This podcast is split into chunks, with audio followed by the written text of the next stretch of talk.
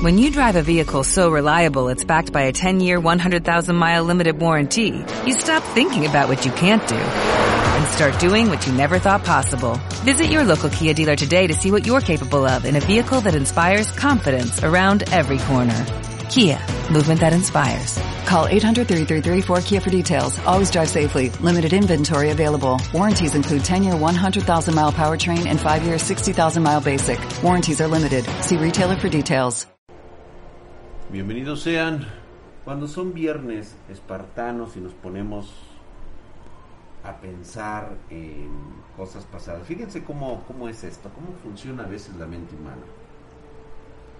Normalmente hay personas que se obsesionan con las situaciones traumáticas que ocurren, por ejemplo, un fuerte accidente, una fuerte situación en la cual pues este, tienen algún tipo de trauma.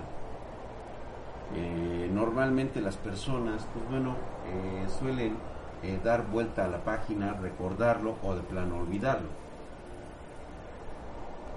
En mi caso muy particular,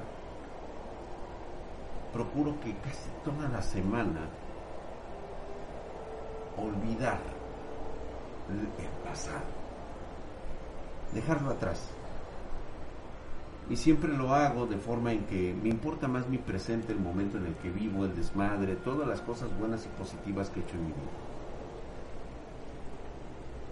Cuando llegue el viernes y platico con ustedes, el cual decidí hacer estas noches de terror, eran más que nada para desfogarme.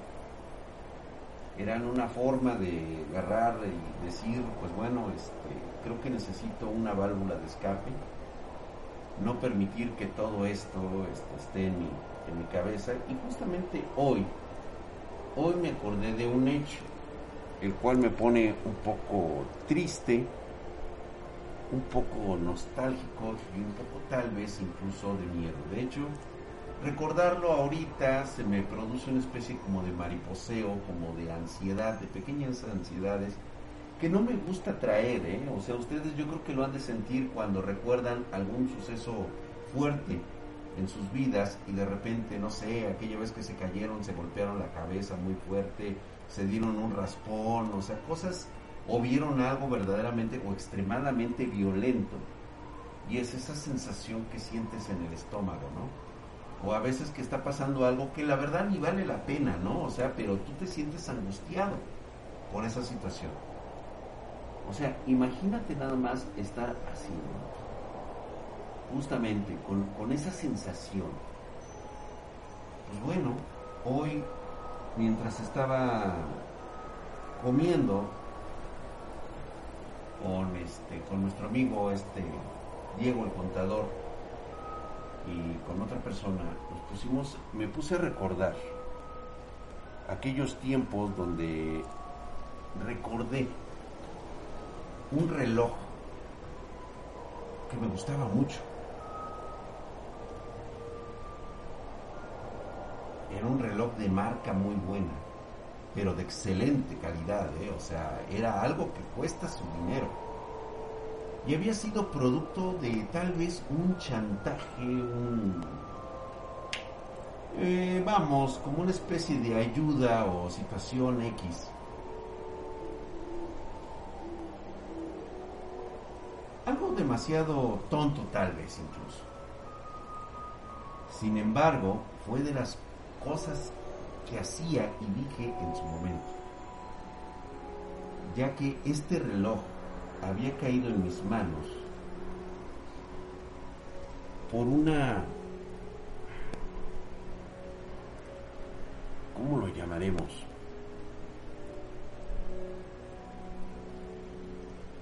Por una mala actitud de mi parte.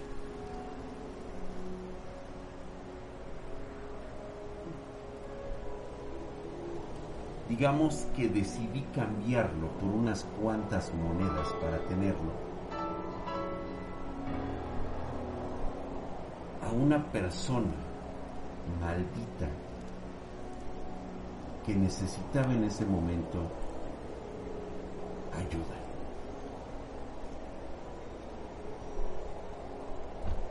Sabía que por el simple hecho de que esa persona maldita tuviera en su posesión ese reloj, sabía que ese reloj estaba maldito. Sin embargo, yo lo quería. Yo lo quería ese reloj. Mi codicia me había invadido por un segundo. Fíjate cómo puedes caer, o sea, sabes que esas cosas no debes tenerlas ni tocarlas, pero algo te llama, porque conocen tu lado oscuro, conocen esa parte de tu hipotálamo que se mantiene cerrado a tu propia personalidad, que tú ni siquiera sabes que existen, pero muy dentro en tu mente te pide, te exige lo tomes. Ni siquiera era por curiosidad. Era por codicia, por avaricia. Porque era un reloj que prácticamente lo obtuve gratis. Gratis.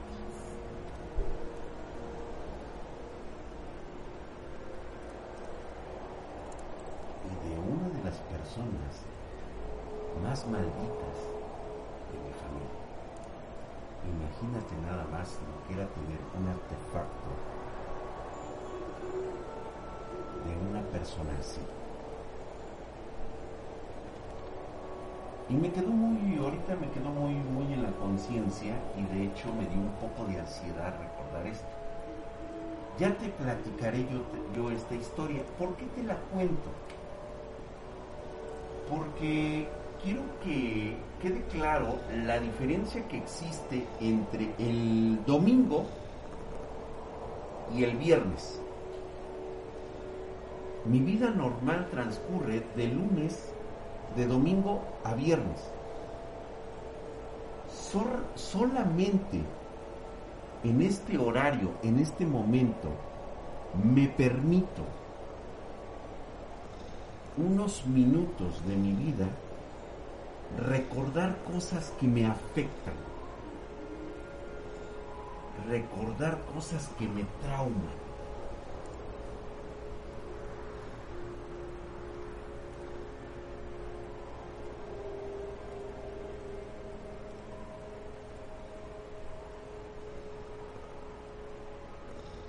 Es como que dar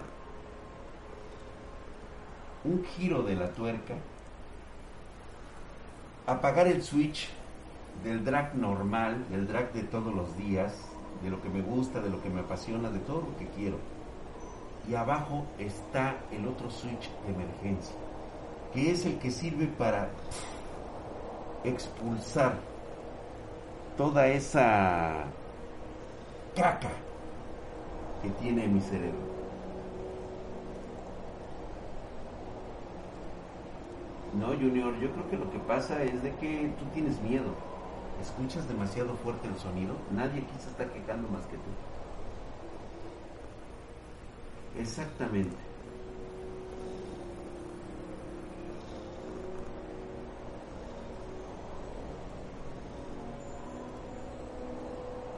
Así es como funciona. Hoy es el cambio de chip.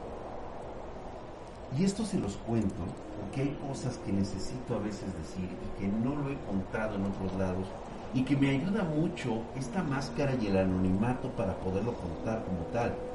¿Sí? Porque el personaje eso es lo que me permite a veces ser la auténtica persona que tiene este tipo de problemas. Digo, aclaro, no soy la única. Allá afuera hay otras personas otras cuestiones e incluso han quedado más traumatizadas que yo, aunque quiero aclarar que también mi fortaleza mental tiene, tiene mucho que ver.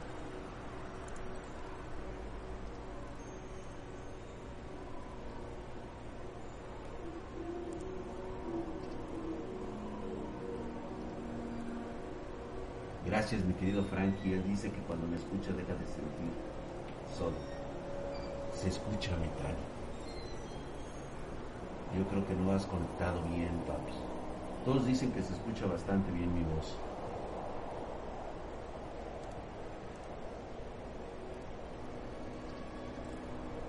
Hola, hola Edita. Sí, realmente nada más es ese cambio. Ya llegó Mayra. Yo creo que luego anda conectada por aquí y luego llega muy muy brava y luego se desconecta. Hola Marianita, ¿cómo estás? Ya anda el doctor Yamanuel buscando a Gaga Gaby. Ah. Les voy a decir esto porque hoy les voy a contar las confesiones que tuve de algunos familiares. No estuve yo presente, pero esto era como que parte del, ritual de, estar con esta gente, de los cuales, por una parte agradezco que en algún lugar y algún inframundo y alguna dimensión o de otra realidad estén pagando sus culpas o que se encuentren descansando o revitalizando sus energías esparcidas por el cosmos.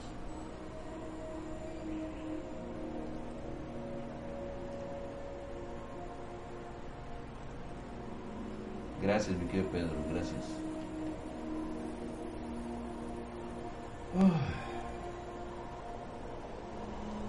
Bueno, creo que no está Mayrita, no vamos a poder. suele el audio del live. Está bien, ¿no? Tu voz se escucha fuerte y clara. Gracias, mi querido Plano Navarrete. Gracias, yo sé que se escucha bastante bien. Vamos a hablar un poquito.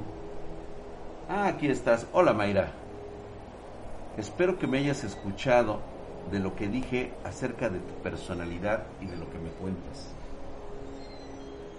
Si no, vuelve a ver otra vez el video una vez que esté arriba y léelo desde el principio. Escúchalo desde el principio.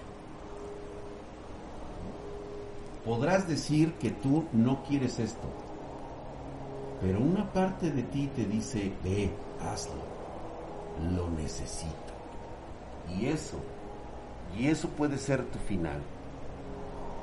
Puede ser una parte que no quieres vivir ni para ti ni para los tuyos. Debemos estar muy, muy atentos. Y justamente por eso es de que hoy voy a hacer una, una confesión de uno de estos parientes. Mientras vamos a ver qué nos dice Mayra Quetzalel. Drag, hola, quiero agradecerte por tus videos, de verdad muchas gracias. Sé que mucha gente no cree las situaciones por las que pasaste, pero yo sí. Yo creo firmemente en todo lo que nos platicas, mientras me gustaría agradecerte porque ahora sé que no estoy sola como muchas veces lo pensé y que lo que siento y veo de verdad es real, que no estoy loca. A veces, Drag, puedo sentir a través de tus expresiones, no preguntes cómo lo sé, tu estado de ánimo o cuando estás realmente destrozado por un recuerdo.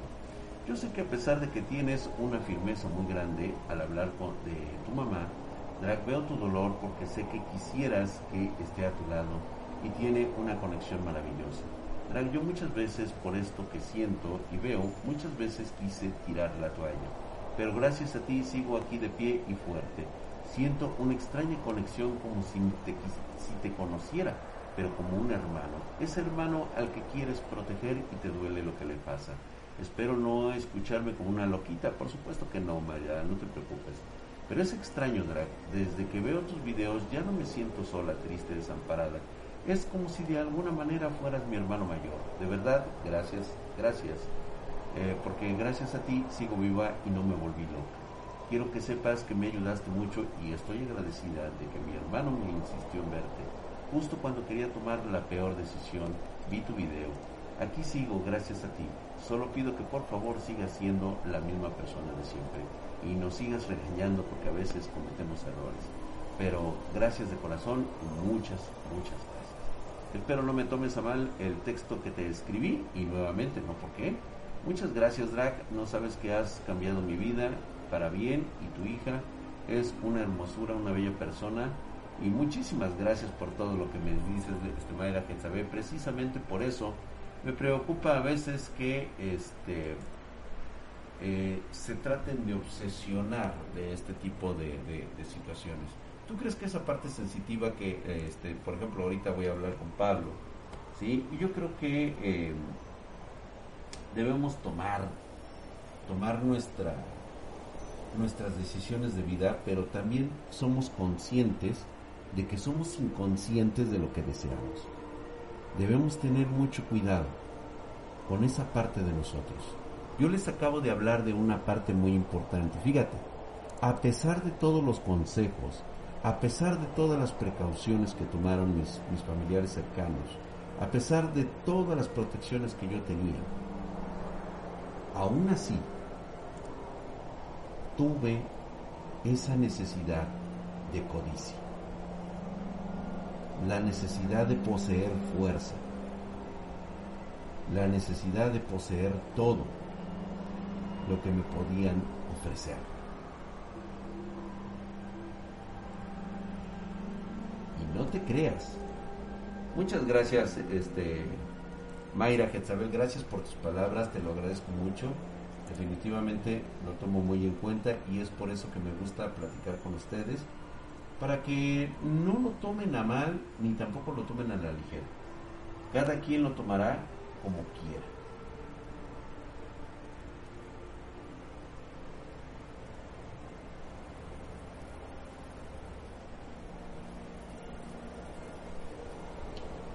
Justamente es esa parte donde empieza toda esta situación.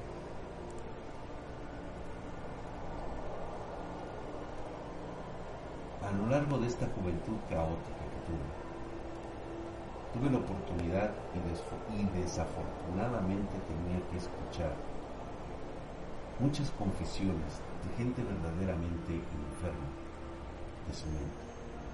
No porque tuvieran un grado de esquizofrenia, como lo dice propiamente Pablo Navarrete, que una de las cuestiones en las cuales no saben por qué existe el concepto de la esquizofrenia en los seres humanos, también es una forma sensitiva en las cuales nuestro cerebro puede trabajar a través de energías que se van dando. Alan Benowski, muchas gracias por tus 11 meses, mamadísimo. Perdonen a todos ustedes. Por cierto, se me han ido suscripciones. Les pido una disculpa, ya que estamos en esta noche de terror. Por ahí, si alguien me ha faltado, Alfa 0369, gracias mi hermano, mamadísimos. Y por ahí me faltó uno más que se me fue ahorita, que me dijo que fue el primerito. Este, te mando un cordial mamadísimo, mi hermano, no sé dónde andas, pero es noche de terror. Muchas gracias a todos ustedes. Y, y si cierras el directo un ratito nomás para que te calmes, no, no es necesario. Ah, pero es a King Wolf Pro, que es el que anda un poquito medio alterado de sus de sus nervios, pero yo creo que esa es como que la parte del entrenamiento, ¿no? Es como cuando no has practicado o haciendo levantamientos de músculos y te duele. Precisamente viene siendo como parte de esa de esa supervivencia. Exactamente, mi querido hechizo, es como ese instinto de supervivencia. La maldad se paga caro en esta vida, dice por ahí Manuel Farrines. Es correcto, es correcto. Sí, se paga muy caro. Y es algo que tenemos que tomar mucho en nuestras mentes y en nuestro subconsciente. Les acabo de platicar ahorita lo del reloj. Este reloj maldito que tuve, que tuve conmigo un corto tiempo y del cual realmente a veces pienso que hice mal en no quedarme, sabiendo que estaba maldito. ¿Sí se entiende?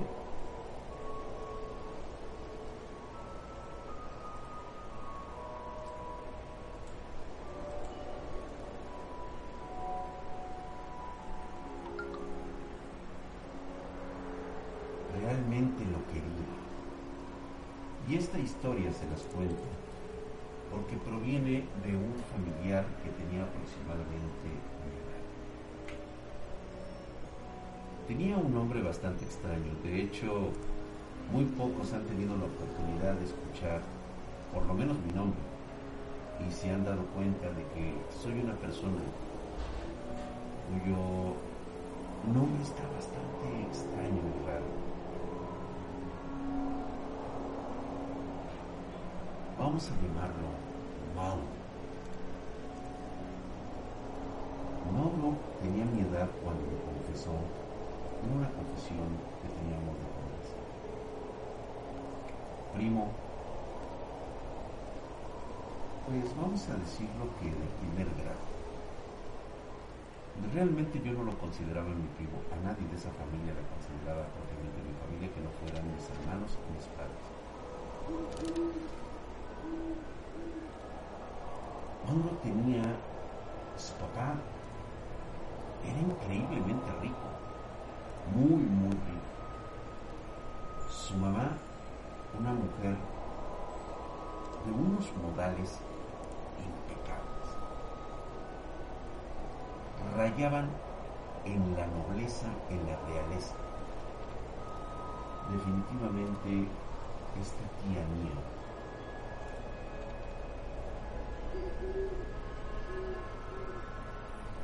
era una reina,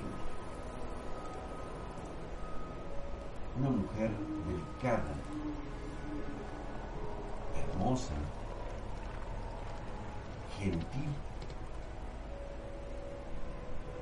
y muy, muy elegante. En cambio, mi tío era un hombre tosco, grotesco, vulgar, increíblemente fuerte.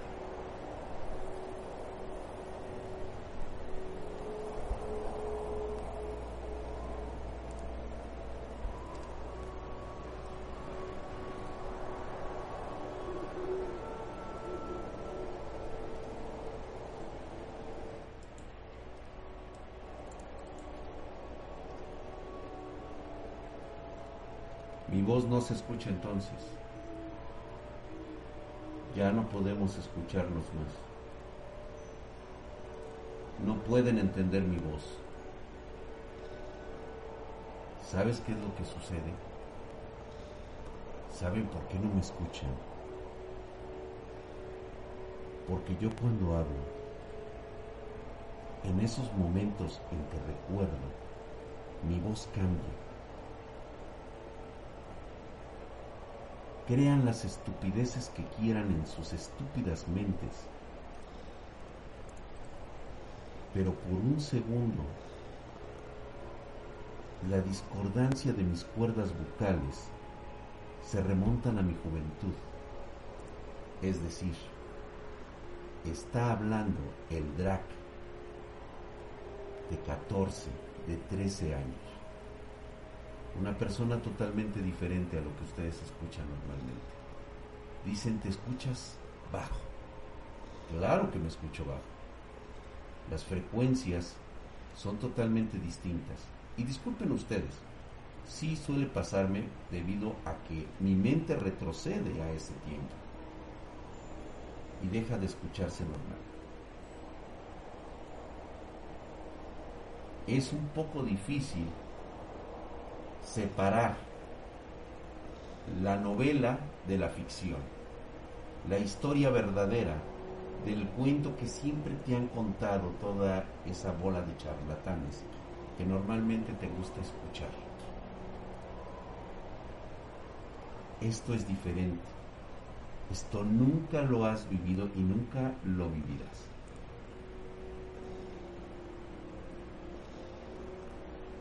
Habrá personas que sí captan el verdadero timbre, los verdaderos hercios de mi voz, porque ya están un poquito más entrenadas en sus mentes. Eso significa que muchos de ustedes serían simples presas, no tendrían ni una sola oportunidad. de toparse con algo sobrenatural que exponga sus vidas. Y se irían así, de la forma más ridícula, creyendo que conocen el mundo científico y real de sus existencias, mientras son devorados en este miasma del cual nunca entenderían qué les pasó.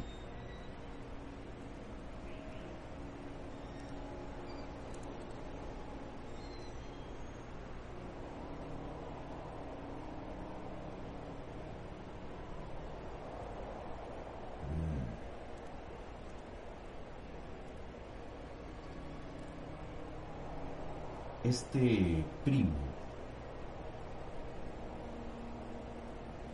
no solía ser muy, pues vamos a decirlo así, no solía ser muy comunicativo.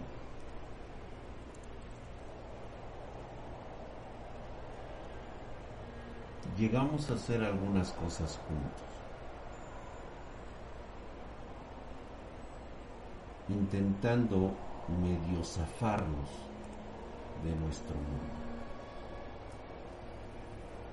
Debido a la naturaleza de este primo, tal vez enfermo. Gracias, mi querido Gladiator72. Le acabo de regalar una suscripción a Joan BRS, a Tamalator, a El Novelo, Testa Rosa Borch y a Yaram. Muchas gracias, mi querido Gladiator, mamadísimo. Gracias Herculio, y como siempre te agradezco mucho esos, esas suscripciones. Muchas gracias. Justamente agradeciendo ahí a Gladiator 72. Gracias, ahí están sus suscripciones, mis hermanos. Bienvenidos sean.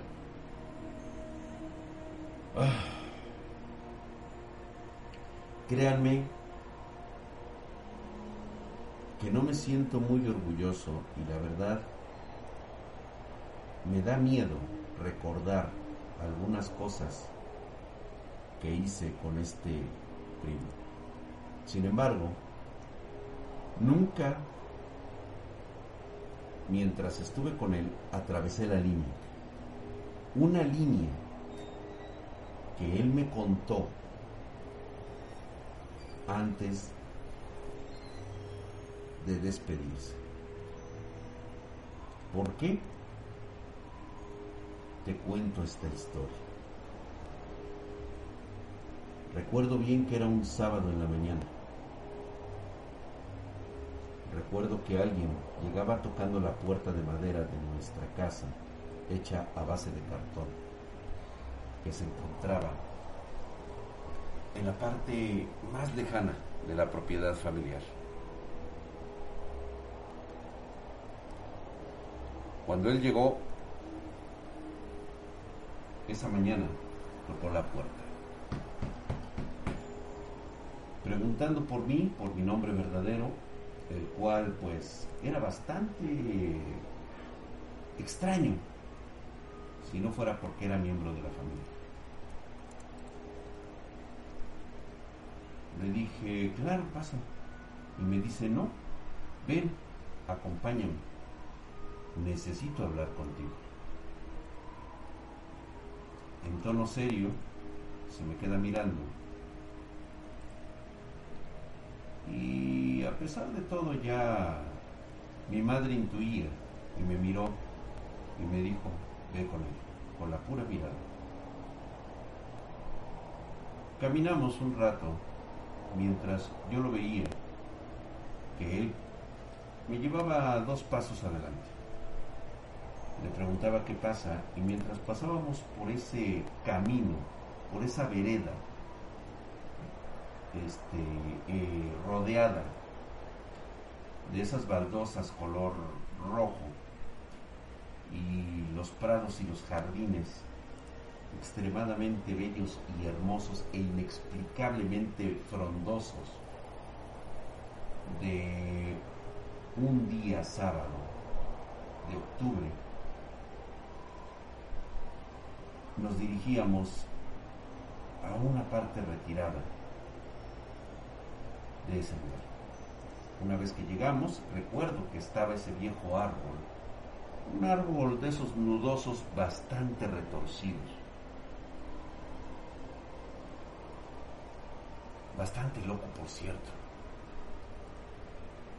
Ya les platicaré de ese árbol. Creo que ya les he contado algo de ese arbolito. Y me dijo,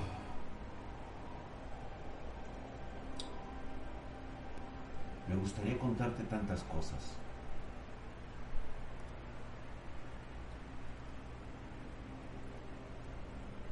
Y cuando me volteé a ver, noto esa mirada, esa mirada de las mil yardas. Noté una desesperación en sus ojos. Y me dijo, lo siento,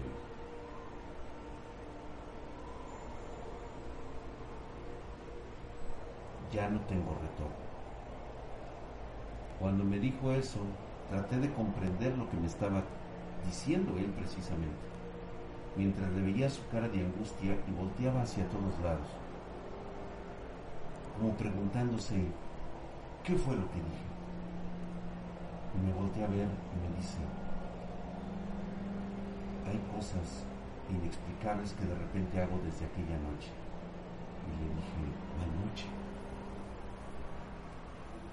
Me dice, hace unas noches, aproximadamente un mes, fuimos unos amigos y yo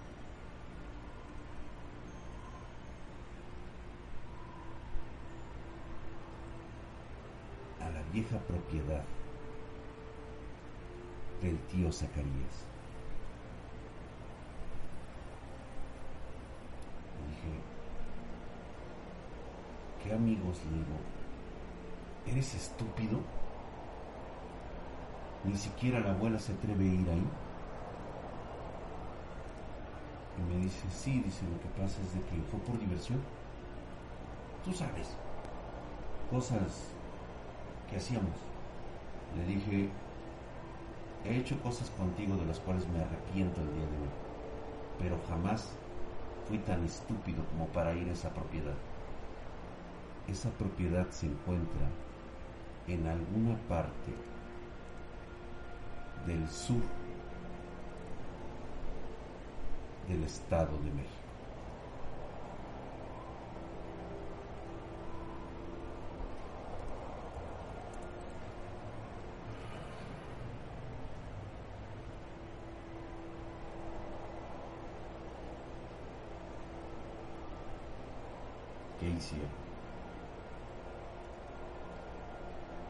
Mis tres amigos de la escuela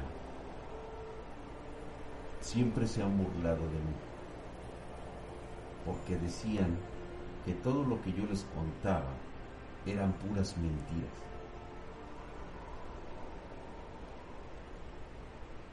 Y yo les quise probar que todo lo que ocurre aquí es verdad.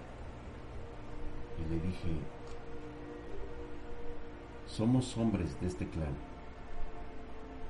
Sabes que no tenemos poder y no tenemos voto en ningún tipo de consejo. Tenemos prohibido de hablar de estas cosas con gente imbécil como tus amigos. ¿Por qué lo hiciste? Y creo entender sus razones. Éramos chicos que sufríamos de bullying. Éramos chicos retraídos. No siempre. Yo la verdad es que siempre tenía capacidad o fuerza mental. Pero había otros miembros de la familia que no lo eran. Eran demasiado débiles mentalmente. Sufrían de bullying, los golpeaban y no podían hacer nada, porque no podían revelar las cosas que ocurrían dentro de la familia.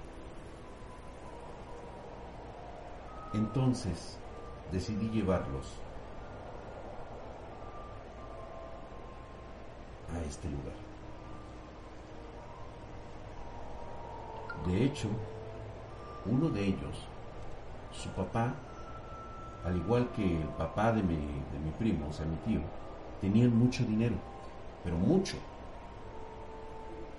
Y estaba de moda comprar de esas cámaras Kodak de filmación. Eran Super 8. El formato era de 8 milímetros. Y eran cámaras, había unas pequeñas que se ponían aquí así. Y podías grabar, dependiendo del modelo, de entre 5 a 45 minutos, que eran las más profesionales y normalmente se compraban en Estados Unidos. Yo recuerdo haber visto la que tenía uno de los amigos de, mi primo, una color gris y la otra que era más grande, como más moderna, que me acuerdo que era de Kodak, traía el logotipo de Kodak, que la habían comprado en Estados Unidos. Y era una de 45 minutos. Y me dice, dice, lleva tu cámara y vamos a grabar en esa casa para que todo el mundo te crea realmente lo que está pasando.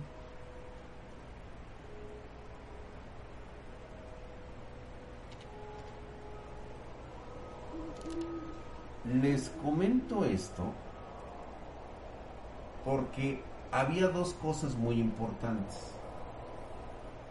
En aquel entonces estaban en esas cámaras una versión anterior que era antes de que salieran los, este, los, los films en Super 8, que ya fue cuando llegó prácticamente la cinta magnética.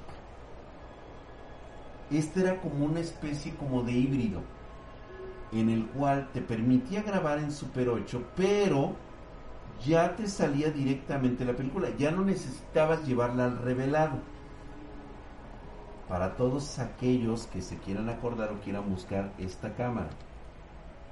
¿Sí? Era como la beta, exactamente, muy parecida a la beta. Pues imagínate nada más qué cantidad de dinero había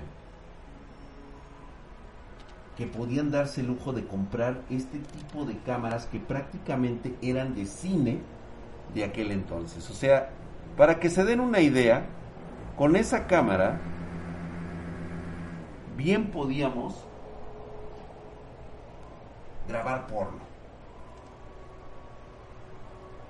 O sea, porno de alta calidad.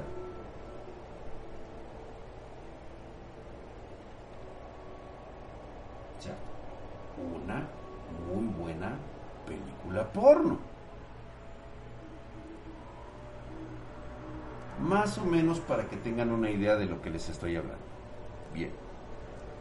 Esta cámara los chicos decidieron llevarla para hacer lo que hoy ustedes conocen como scouting urbano.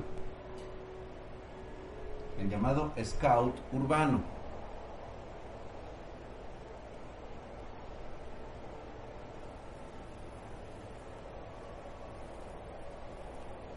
Lamentada exploración urbana.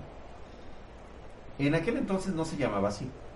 Bueno, me empieza a contar que llegó con sus amigos y empezaron a revisar la casa. Tenían la intención de que incluso hacer unas pequeñas bromas diciendo que no iban a encontrar nada aterrador y que se iban a empezar a aventar las cosas y cosas así para grabar. Lo que no sabía el primo Mauricio es que uno de sus amigos realmente estaba interesado en conocer la verdad de lo que era pues una experiencia paranormal. En ese juego le dijo, ¿por qué no nos vamos a la mitad de la sala de esa casa, nos sentamos con las lámparas sordas que llevaron, porque no llegaron, nadie llevaba velas, llevaban lámparas sordas conectadas por esas pinches pilotas Everready. Hasta eso no era muy noche, eran como alrededor de las 7, 7 y media de la noche. Empezaron a hacer esto entre 7 y media y 8 y media de la noche. Y a alguien se le ocurre sacar una Ouija de las que vendían en las jugueterías de aquel entonces no eran propiamente, eran como de madera este triple en el cual traían los números pegados y todo eso. No era nada del otro mundo, honestamente. Gracias, mi querido Scarface GT, gracias por esa suscripción, hijo de su putísima madre mamadísima. Y yo siempre les he contado que estas porquerías no sirven. Esto de la Ouija no sirve para nada. Gracias, mi querido Insanerripe. Gracias por esa suscripción, mamadísimo, por un mes más. Gracias, mi hermano, por esa suscripción, tanto en Prime como de nivel 1 por parte de Scarface GT. Gracias. Gracias, mi Scarface. Ustedes saben que estas babosadas no sirven, porque así lo digo. El problema no es la Ouija. El problema radica en el individuo, en la persona que desconoce que puede tener una habilidad activa que le permite concentrarse y canalizar energía. Es como aquel que le dejan el botón rojo de Omega sin saber que estaría presionando un botón nuclear. Así, así de idiotas somos los seres humanos. Era exactamente lo mismo prácticamente era llevar un revólver con un niño de cuatro años y decirle, jálale. Mi primo no parecía asustado porque conocía los principios de eso. Y él decía, no había ningún problema. ¿Por qué no? Dice, no creo que ninguno de estos tres tarados tenga la habilidad de conectarse. o al menos eso había creído. Gracias, mi queridísimo el Mandalorian Luchón, mamadísimo, saludos, gracias, carnal. Pues resulta que se sientan y el que había llevado la Ouija, vamos a ponerle el nombre de Arturo. Arturo, Paco y Luis. Arturo, Paco y Luis, los tres amigos de mi primo Mauricio. Arturo, que fue el que llevó la Ouija, se sienta y empieza a manipular. Le dice a mi primo, ayúdame y pon tú también tu mano. A lo cual mi primo me dijo, yo me negué. Y así lo hizo no participó. Entonces, dice él que en ningún momento vio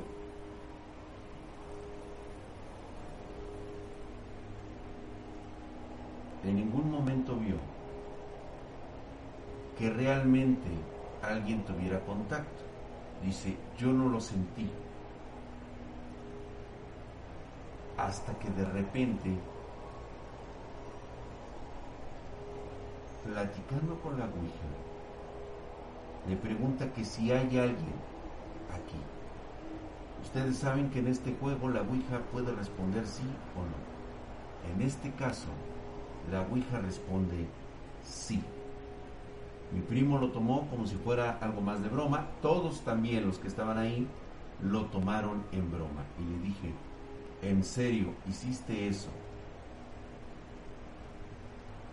en ese lugar donde sabemos qué tragedia ocurrió con Zacarías? Y me dice, te lo juro primo, que soy un imbécil.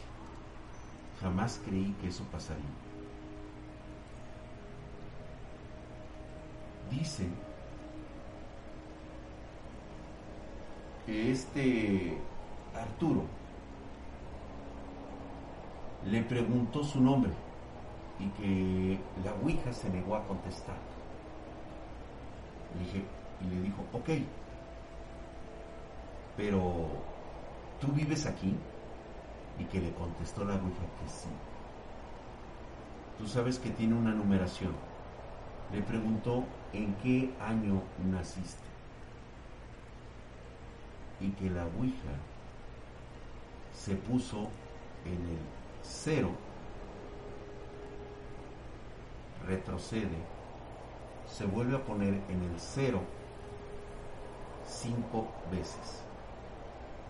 Cero, cero, cero, cero, cero. No entendieron en lo absoluto qué es lo que les quiso decir. Dijo, bueno, oye, ¿conoces este juego?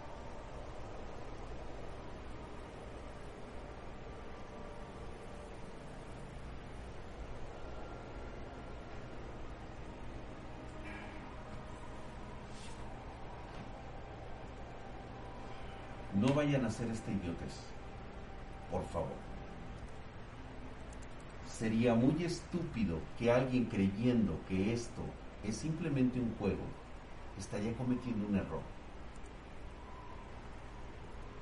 Recuerda que el concepto científico, si no está probado, no existe.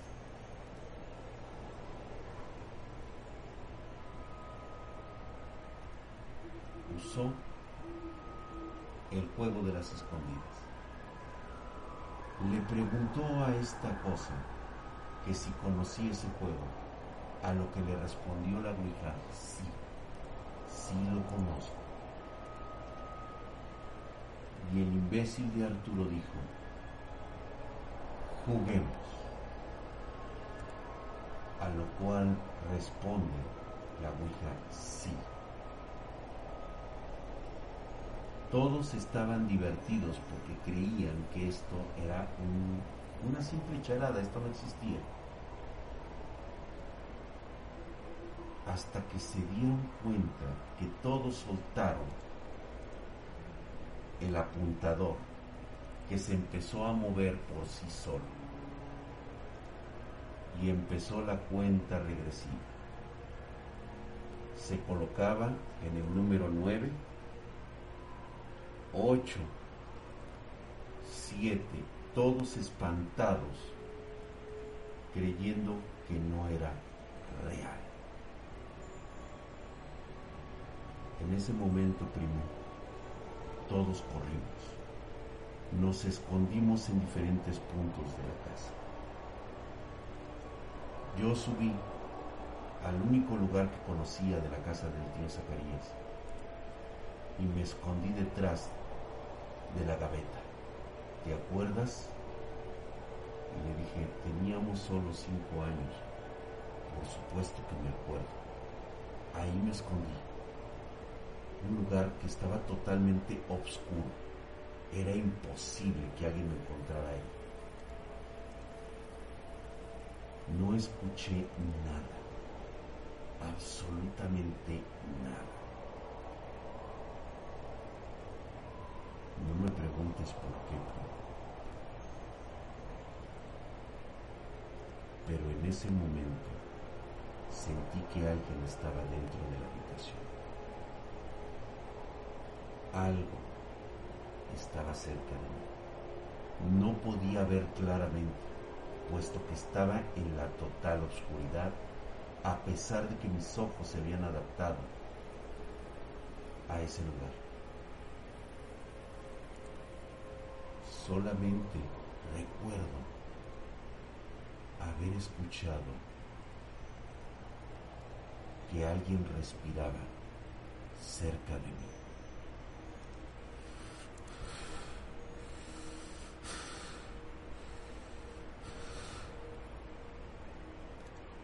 Te lo juro que fue todo lo que escuché.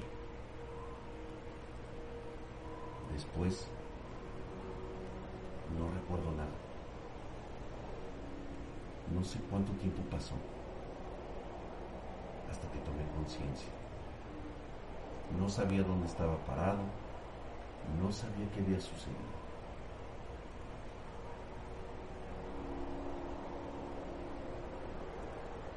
En ese momento escucho ruidos de los demás chicos.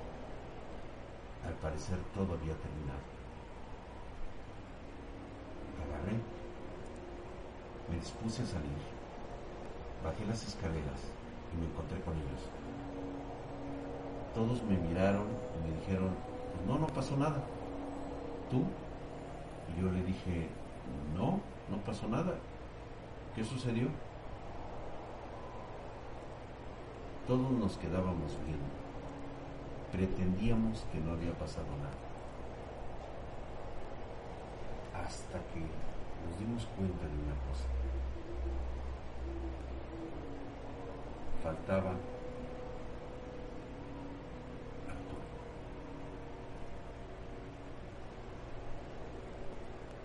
Y Arturo. Arturo no estaba.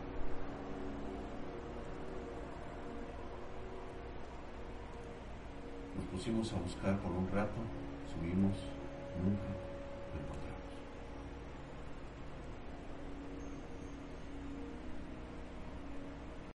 Recuerdo muy bien, me dice, que salimos corriendo de la casa.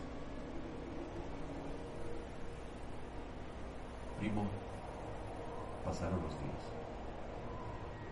Los papás de Arturo tenían problemas familiares.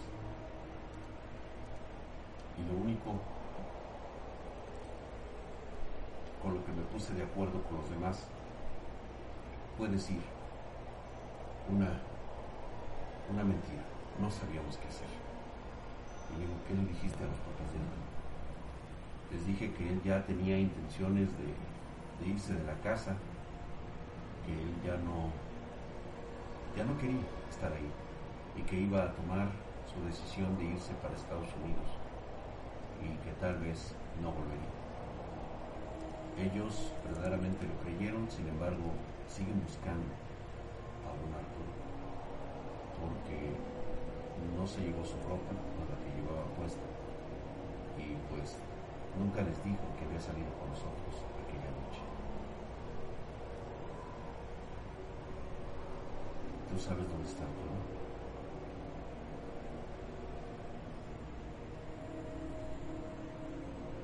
Mi primo en ese momento estaba llorando. Trataba de no perder la razón, de levantarse con los ojos enrojecidos y hinchados. Y empezó a retirarse de mí.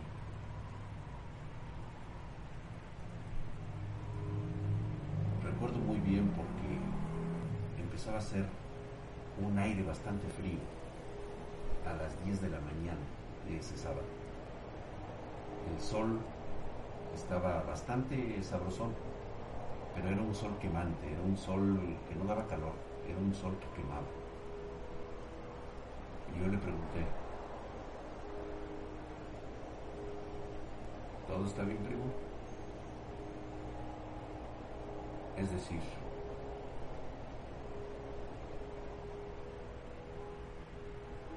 ¿sabes qué le pasó a Arturo? Y él honestamente volteó y las lágrimas rodaban en sus mejillas. Y me dijo, te voy a ser sincero. Realmente yo no sabía dónde estaba. Arturo. Pero yo regresé al cuarto día a la casa de Zacarías.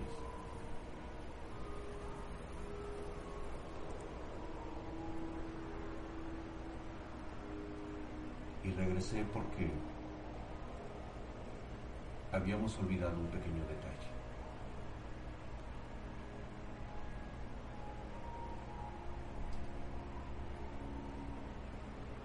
Dejamos la cámara encendida durante 45 minutos en el buró.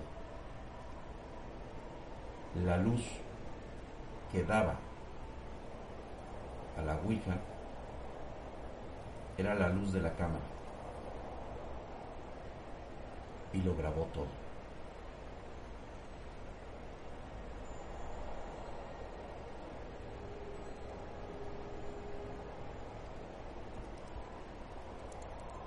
Si me estás escuchando bajo, significa que el tono de mi frecuencia de voz está regresando a aquel lugar.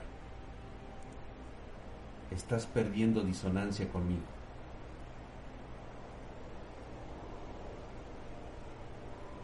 Presta atención. Trato de regresar con ustedes en este momento.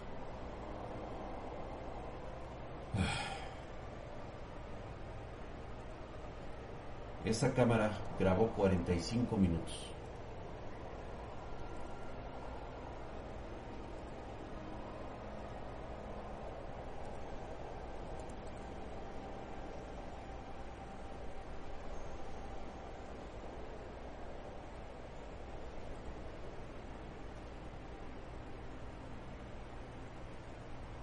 Y le dije, ¿qué pasó en esos 45 minutos?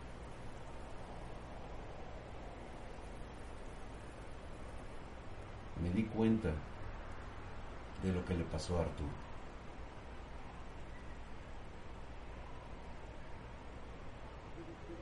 ¿Me quieres contar?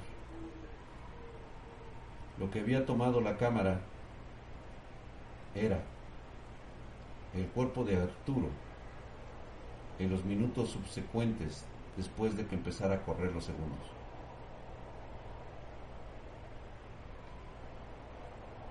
Se ve claramente el cuerpo de Arturo ahí, junto a la Ouija, totalmente despedazado y abierto en canal.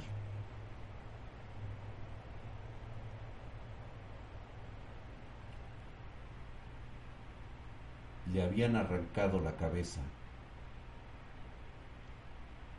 y le habían arrancado la cara hasta los huesos.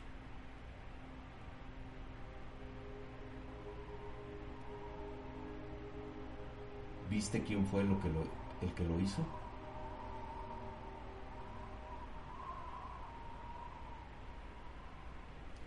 ¿Sabes por qué ya no puedo regresar, primo?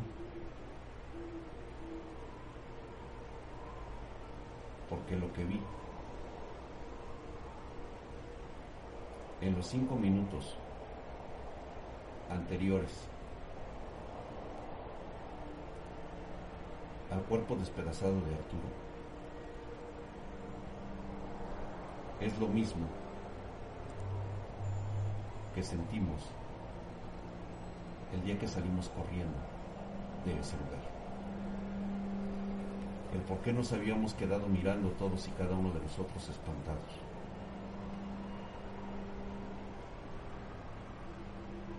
Estábamos bañados en sangre,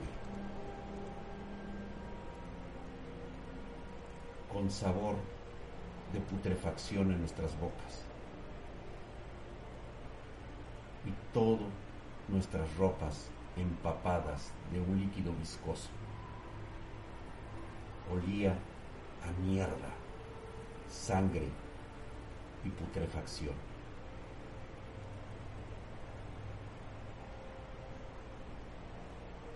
Es por eso que me voy. Dice, hasta nunca, primo. Hasta nunca, primo, le dije.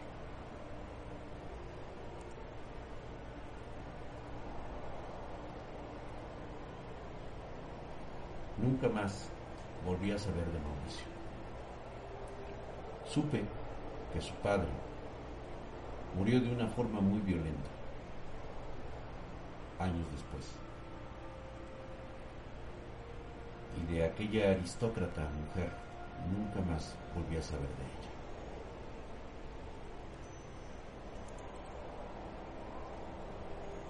olfato ancestral yo espero que no. ¿Qué es lo que realmente había pasado? Saquen ustedes mismos sus conclusiones. Él nunca se enteró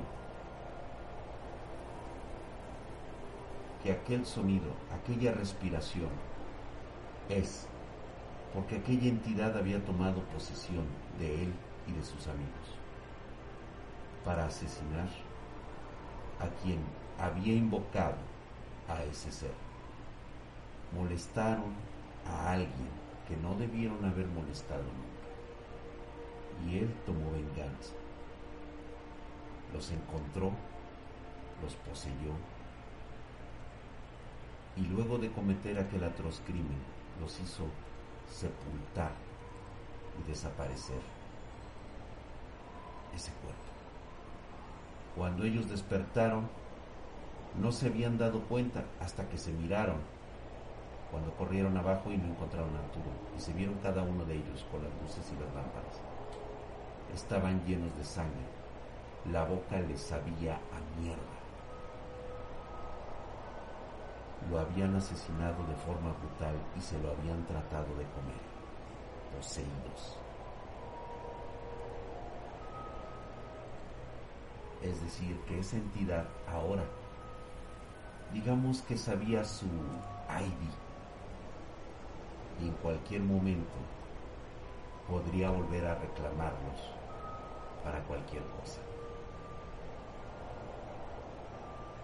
A veces no pequemos de ser tan ignorantes. Sé que hay muchos charlatanes por ahí. Sé que hay muchas personas que no creen en estas cosas y que inventan cosas para que los demás crean. Pero de entre todo ese puñado de falsedades hay un ligero y muy pequeño porcentaje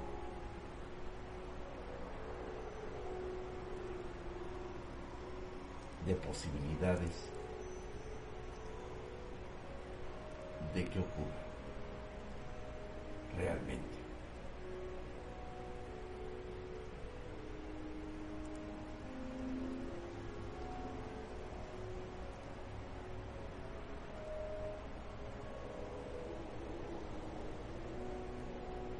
Quieras o no, vivimos cotidianamente con eso. La diferencia está en saber si realmente queremos creer o no. Es una elección que tú haces y las dos son correctas. Solamente se te pide que ninguna de las dos cometas una idiotez por ignorancia, sea cierto o no lo sea. Lo has escuchado aquí. Toma tus precauciones. Si no lo quieres hacer, no lo hagas. Nadie puede presionarte para hacer tal o cual cosa.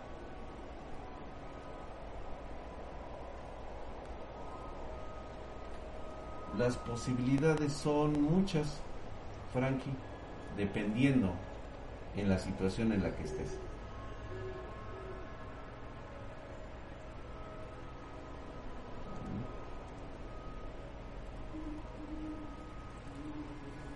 Espero que se haya entendido esta historia el día de hoy.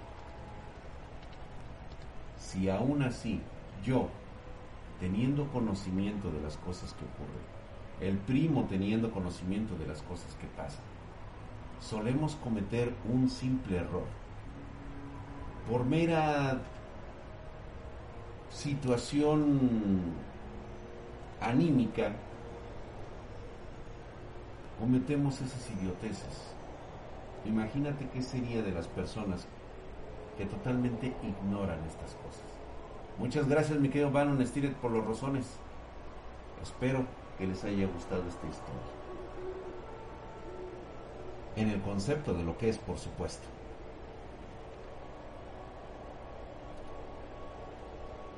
Los espero hoy.